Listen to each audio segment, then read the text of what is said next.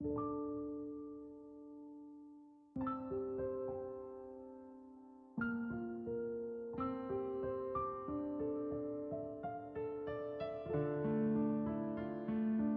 去你生活的尘埃，聆听我给你的温暖。大家好，这里是一家茶馆网络电台，我是本期主播歌静。好久不见，欢迎您的收听。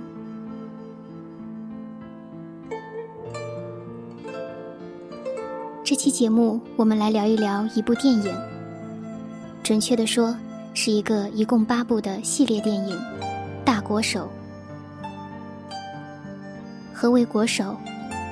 精通某种技能，如医道、棋艺等，在所处时代达到国内该领域的最高水平，即为国手。大国手讲的就是两个在棋艺上达到巅峰的围棋大家。大国手是一部拍摄于二零零九年的电影，整个系列电影分为《大国手之天下无敌》。大国手之扬州论评，大国手之当湖十局等八部。电影讲述的是清朝围棋大师范希平和施香夏谁是天下第一的故事。这两个人物历史上被称为棋仙和棋圣，有围棋界的李白与杜甫之称，享誉中日韩。而以他们为代表的乾隆时代的棋艺水准，是整个围棋发展史上的一座高峰。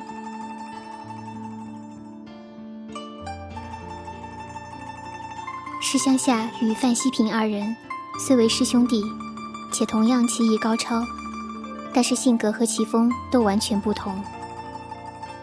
施乡下奇风厚重沉稳，为人也低调隐忍，而范希平奇风轻灵飘逸。为人放浪洒脱，这样两个看似风格迥异的人，却是这世上最能理解对方的人。有人说这部片子拍出了侠义之风，无论是施乡下于危难中的岿然不动，还是范希平的私下奔走营救，都是侠义之道的不同表现方式。他二人，一个是稳如泰山，一个是轻若凌风。是为互补。看完这系列影片之后，对于施香夏和范希平二人，我都感到十分敬佩。而相比游历江湖、生性洒脱的范希平，我更喜欢低调执着的施香夏。谦谦君子，温润如玉，这两个词用来形容施香夏，完全不为过。质朴。真挚、含蓄深远的诗香下，让我看到了一个对围棋怀有赤子之心的棋痴，能够为棋做到何种地步。我的文笔有限，很多想说的话不知该如何表达。好在喜欢大国手、喜欢诗乡下的人不止我一个。下面就借用网友杨木梦的一篇影评。来说一说这个执着的、令人心疼的奇呆子。当然，这篇影评包括这期节目都是基于电影，若与历史史实不符，希望大家谅解。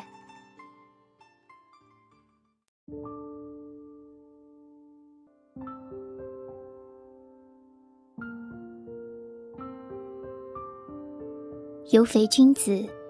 即大国手系列之诗乡下，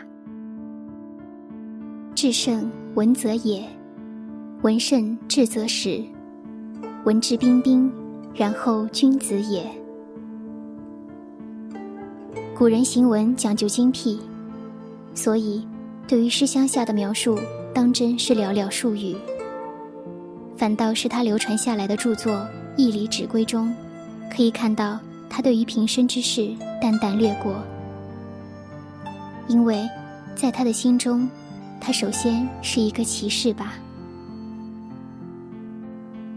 某不懂围棋，更看不懂棋谱，但是从当湖十局细节中，施香夏与范希平这两个人的形象，却跃然纸上，且栩栩如生。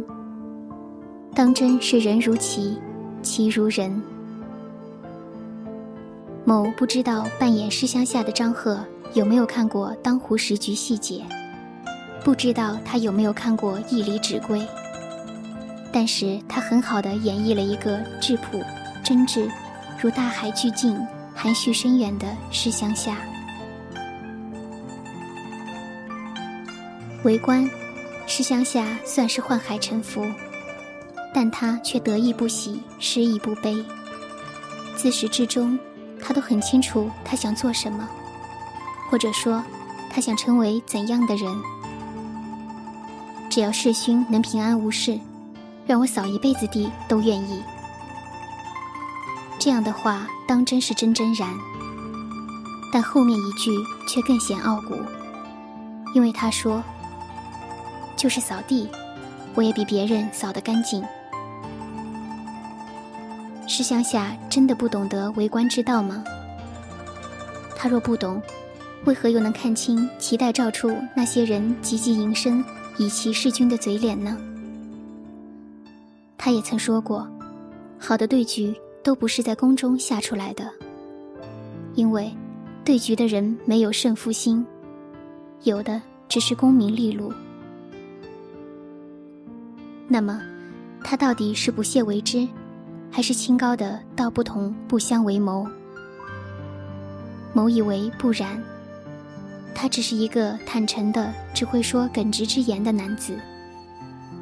他只想做想做的事情，只想成为想成为的人。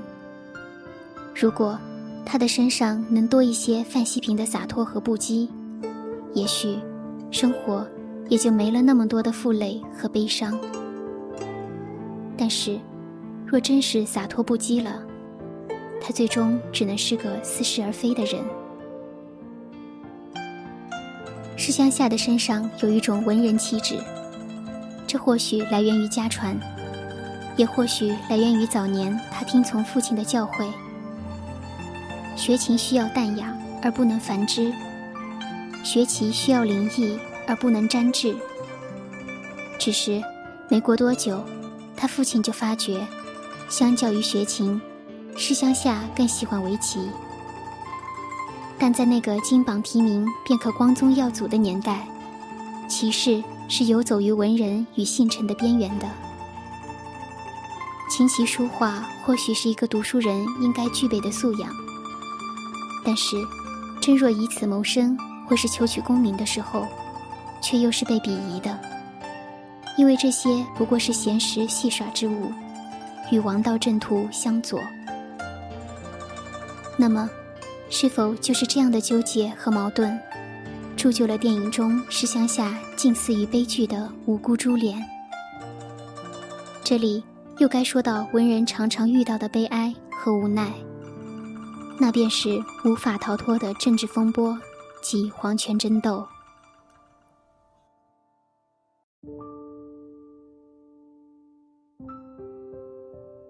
李亲王洪熙的管家找上门的时候，石乡下从言谈间感到了危险。他立刻决定离开是非之地。某觉得他的选择没有错。皇权面前，辩解无用。更何况，他已经察觉到乾隆对于他的防备和刺探。那么，当他面对死境时，又是如何应对的呢？他说他不能逃，也不想逃。他说他要以其明志。这个男子不得志吗？至少他也曾做过首席期待照。这个男子郁郁寡欢吗？至少他有知他懂他的兄弟朋友。那么，为何会落得这样的结局？或许。就像他所说的那样，官场无趣，期待照无趣。他心中想的是与知己好友携手同游天下，以其会友，在天地间感悟其道，而不是作为一个信臣、一个宠臣，以其弑君。忘记电影里是黄龙士还是徐新友曾经说过：“以骑士君是身为骑士最大的荣耀。这样的荣耀近乎于悲哀，近乎于卑微。或有人以此作为仕途升迁的利器法宝，更有人既要面对天子之怒而不得不战战兢兢，又要面对己心，但求问心无愧。”而施乡下正是这样的矛盾。作为骑士，他心中有其德。他说：“胜负无法人为而定。”可他又是读书人，是乡试、会试、殿试一路考上来的翰林。他心中有君臣之分，有三纲五常。但是，天性的耿直以及作为骑士的荣耀。让他拒绝与乾隆对弈，这是他的胆量吗？他不怕死吗？若真是不曾怕，又岂会有之后的脸色惨白、失魂落魄？那么，他若是妥协，岂不是皆大欢喜？但是，问题又回到原点。他是君子，是一个只会说坦诚之言的谦谦君子。而他，亦是善良的男子。既知那些大臣军机，甚至是王公们的哄骗主子、讨主子欢心的伎俩，他必也思考过输赢之事，牵扯的不只是一人一家之死。天子之怒，雷霆万钧，自当是生死万死万万死。可真要说到死，又有几个一句求饶之言都没有，就直接赴死去的？某不想往前数，也懒得往后数，只想说：是乡下，即是如此。这时，该说他愚钝，还是该说他憨厚？但是，真正自意时，却又是哭笑不得的局面了。三节连环啊！那是高手对局时几乎不可能出现的局面，施乡下却以此和乾隆平局收场。这说明了什么？乾隆的得意洋洋，还是他那被人捧上天的奇品？若这样便是入神之境，那么施乡下岂不是要划破虚空，再开一个崭新的位面才可以？由此可见。那十全天子、十全老人的名号中，到底有多少溜须拍马的成分？当真是不言而喻。以至于连范希平都说施乡下变聪明了，再相逢更说他老谋深算了。这算是官场历练的结果吗？若真是，他为何肯为范希平去做翰林院脐带诏处打杂的小厮？他为何愿意为百姓出头，联手范希平揭发江南弊案？他若真是在宦海沉浮中懂得了为官之道，就该知，个人自扫门前雪，莫管他人瓦上霜。可他，仍有良知和良心，仍是一如既往的良善。官场再脏，他却从未近墨者黑。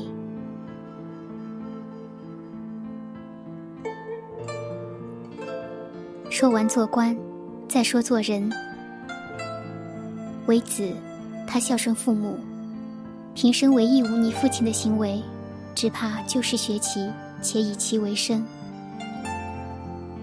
若他再叛逆一些，只怕不会去大比，不会去做那倒霉的脐带诏，不会无端招惹是非，锒铛入狱。但是，仁者至孝。施乡下是仁者，所以他是孝子。为夫，那位跑了的施夫人曾经说过，施乡下只会下棋，从未陪他逛街、听戏、串门子。到底是什么原因决定了施夫人要如此指责施乡下？很简单，富贵荣华。施夫人要的是官太太的体面，官太太的锦衣玉食，而施乡下是守得住寂寞，且心甘情愿守住寂寞、守住清贫，一心文凭达谱的人。所以，放着这么一位成天抱怨、整日撒泼的妇人在，诗乡下的眉头是常常蹙起的。但是他却懂得何谓一日夫妻百日恩。大清律上有言。改嫁者，夫家财产及原有庄连，并听前夫之家为主。施夫人裹着铺盖卷私奔，这是违反了大清律吧？但是，既有这一句“听前夫之家为主”，想来施乡下绝不会追讨，估计也就是随他去吧。唯有。这里只重点说一下施乡下和范希平，因为电影中此处描写最重也最多。作为知己，范希平曾言：“天下间知他者，唯有定安兄。”定安兄是何人？很简单，施乡下号定安。当乾隆问施乡下。世间何人能胜他？施乡下毫不犹豫地回答：“范希平。”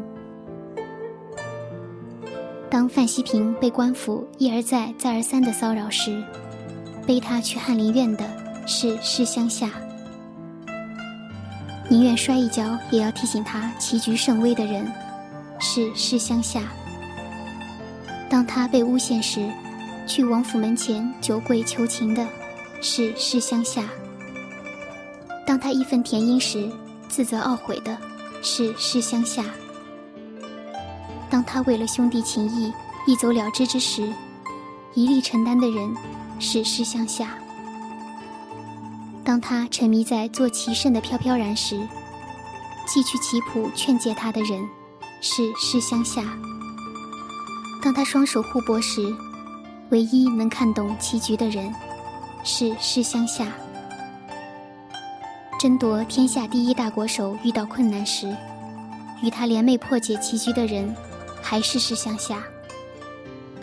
当他用棋子摆出“亏空”二字时，唯一能看懂的人，仍是施乡下。所以范希平才会说：“天下间，知他者，唯有定安兄。”或许，这就是所谓的。举世闻名，不若知音一人。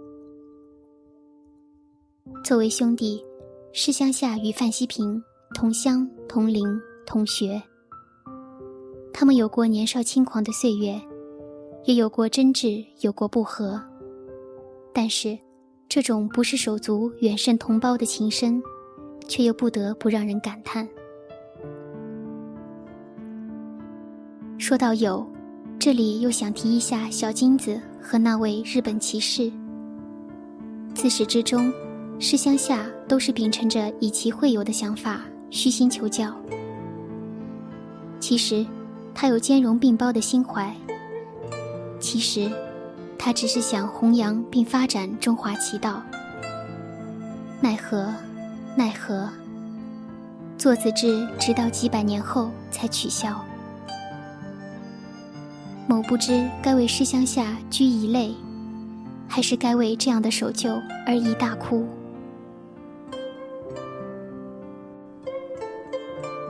塑造人物最重要的是这个人物的灵魂，而属于诗乡下的这个灵魂，来源于一位名叫张赫的男子。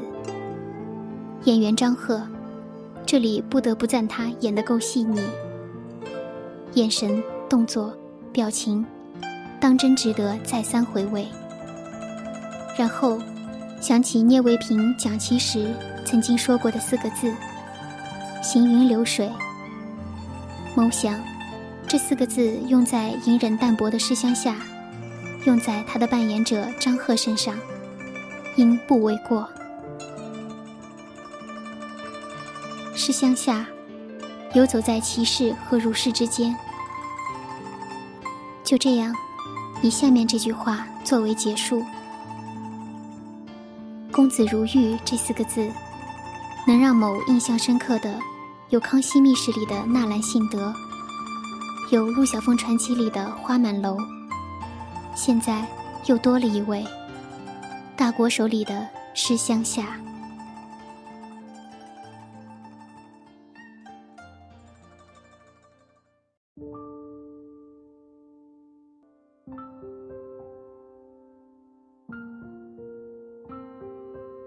网友杨木梦的这篇文章写得非常好，把我想说又说不明白的东西全讲了出来。看完《大国手》后，我对于诗乡下的印象非常深刻。他一直是低调的，但他又是固执的。自己坚持的道理，从不会因外人外物而改变。在我心中。诗乡下是个真正心智坚定的人，也许只有这样的人，才能耐得住寂寞，忍受得了排挤和诬陷，才能将其放在比生命还要重要的位置，一心只为弘扬其道。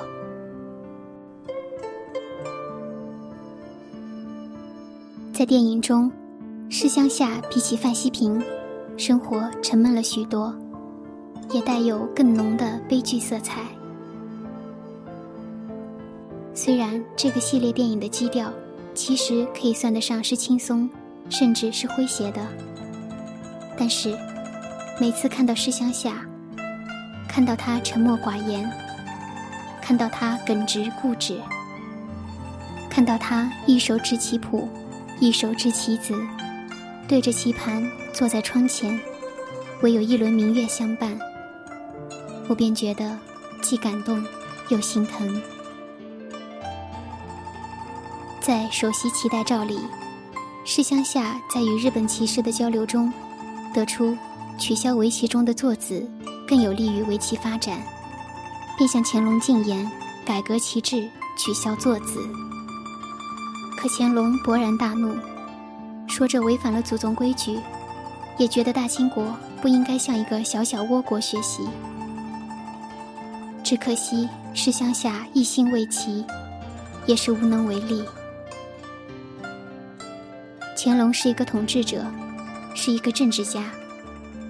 他的眼中，棋是一种消遣，所以，他不可能完全从棋的发展角度去为围棋这门技艺考虑。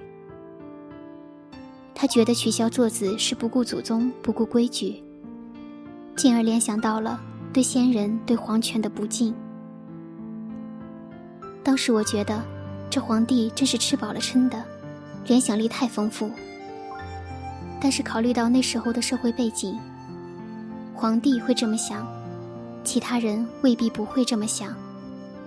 毕竟，真正爱棋、懂棋的人又有几个？所有跟皇权扯上关系的变革，都会遇到阻力。就连在朝廷里只为修身养性、作为娱乐而存在的围棋，都是如此。想变革，太难了。这次取消坐子的失败，使中国的围棋改革退后了两个多世纪。在当湖十局里，范希平劝施乡下逃跑。因乾隆已经对施乡下有所猜忌，可施乡下不愿。他对范希平说：“师勋，为了这盘真棋，你我花了一生的心血和情感，一生就一回，一回，岂能一而再，再而三？放到以后再下，那就变成了游戏，蜡炬成灰，还能再燃烧吗？”当他被官兵包围，再也逃不了时，他对范希平说：“只要能争完这盘棋，了却我心愿，我师乡下死而无憾。”范希平也只能苦笑：“你我为棋而生，为棋而死，真是痴心呢。”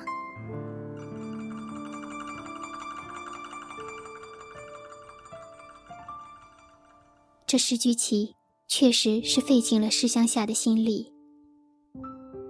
当看到他吐出那一口鲜血，当看到他不舍地抚摸棋盘棋子，我仿佛终于能够理解，为什么他宁愿被抓，也要下完这十局棋。这出神入化、回肠荡气的当湖十局，是范师二人一生中唯一的一次喋血相搏。真可谓每一招都呕心沥血，寸土必争。棋不惊人死不休。这十局棋的棋谱，至今仍被认为是古谱中的极致。虽然代价是诗乡下受谋反案株连，被关在牢中，但好在侥幸得生。中年后，他回到家乡教书育人，著书立说。他的《义离直规》等著作，成为经典，流传至今。剧中还有一个人令我印象深刻，便是那个谋反的王爷。在被抓到的时候，竟还在研读范师二人的棋谱，可见也是个痴迷围棋之人。这样的人，本不该参与权谋争夺，只可惜，可能是不甘心自己王爷的位置，可能是被有心人利用。总之，一步错，步步错。最后，他带走了范诗二人的棋谱，并说：“千古名局伴我残身，红熙足矣。”倒也令人惋惜。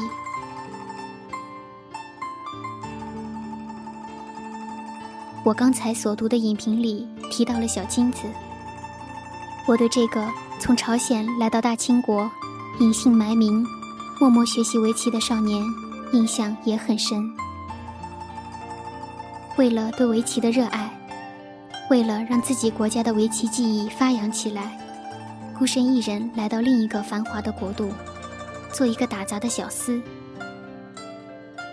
我猜想，在繁忙的一天过后，在那一个个安静的夜晚，他肯定也和诗乡下一样，一手执棋谱，一手执棋子，对着棋盘，在静谧的月光下。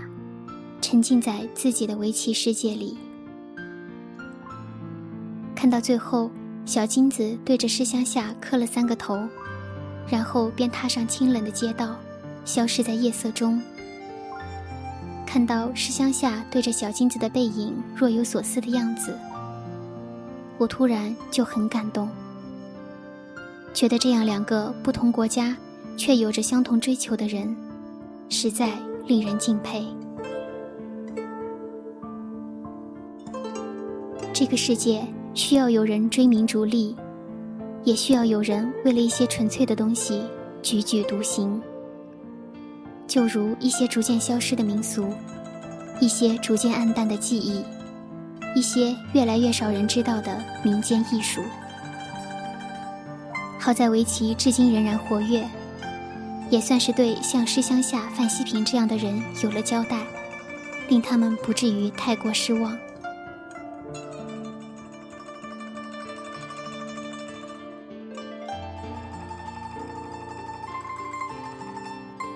大家在闲来无事时，可以去看一看《大国手》这部影片。不是什么大片，但是风格清新自然。这样题材的影片，我个人觉得还是可以看一看的，也是对传统文化的一种宣传。有些东西还是要有人知道，有人痴迷，才能保存下来。我们国家有很多历史悠久的东西。如果你正好对其中一种感兴趣，或许你有机会接触到了。我希望你能够坚持下来。我们对传统文化方面的保护并不是十分完善。每每看到哪种记忆快要消失，我都会觉得可惜，觉得心痛。相信大家也有同样的感觉。所以，如果有机会能够为我们的传统文化做一些什么，我希望大家千万不要冷眼相待。虽然有些东西在漫长的历史长河中注定是要被淘汰的，但我还是希望这个淘汰的过程能够长一些，再长一些，甚至是尽可能的让更多的东西得到永久的传承，比如围棋，比如戏剧，比如古典乐器，比如经典名著，等等等等。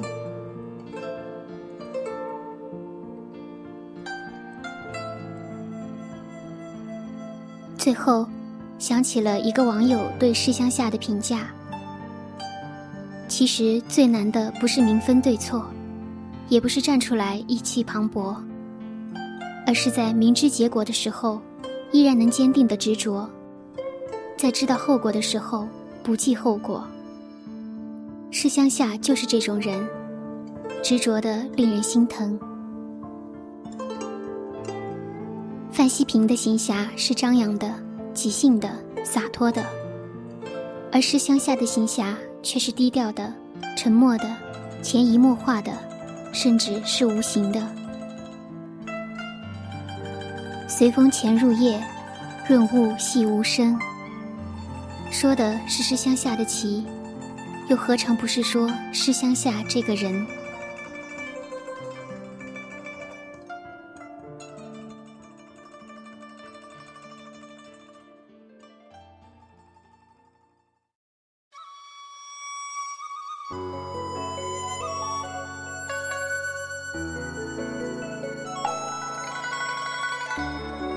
本期节目到这里就结束了，希望这期的节目能给大家带来触动，能让大家有所收获。感谢大家的收听，也希望大家能够多多关注一家茶馆网络电台的官方网站。最后，一曲《松窗棋罢寄诗乡下》送给大家。我是本期主播歌静，让我们下期再见。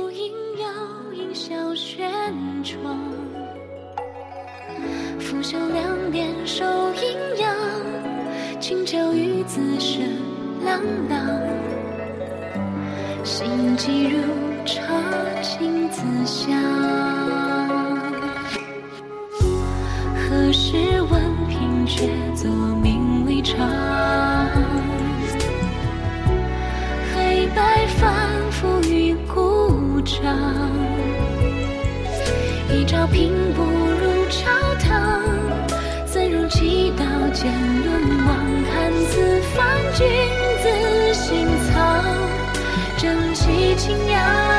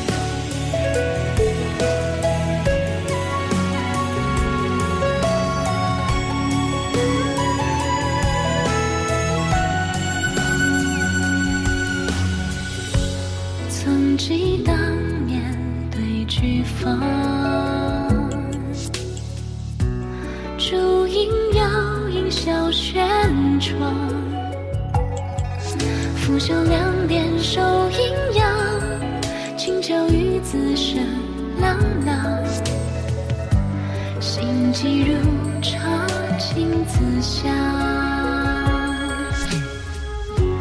何时闻凭却作名利场？黑白反复于孤掌。一朝平不如朝堂，怎如棋道剑沦亡？看此番君子心藏，正气清扬。